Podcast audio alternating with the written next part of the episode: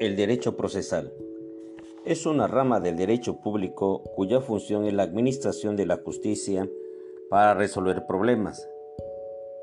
El abogado García Maínez define el derecho procesal como el conjunto de reglas destinadas a la aplicación de las normas del derecho a casos particulares, ya sea con el fin de esclarecer una situación jurídica dudosa, ya con el propósito de que los órganos jurisdiccionales declaren la existencia de determinada obligación y en caso necesario ordenen que la hagan efectiva.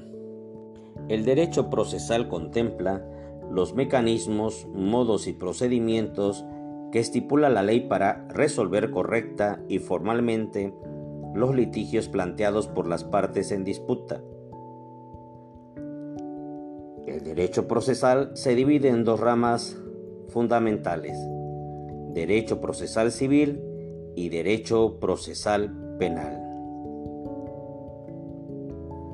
El derecho procesal civil tiene que ver con las disputas que ocurren en el marco de la sociedad y que precisen de la decisión justa del Estado para resolverse.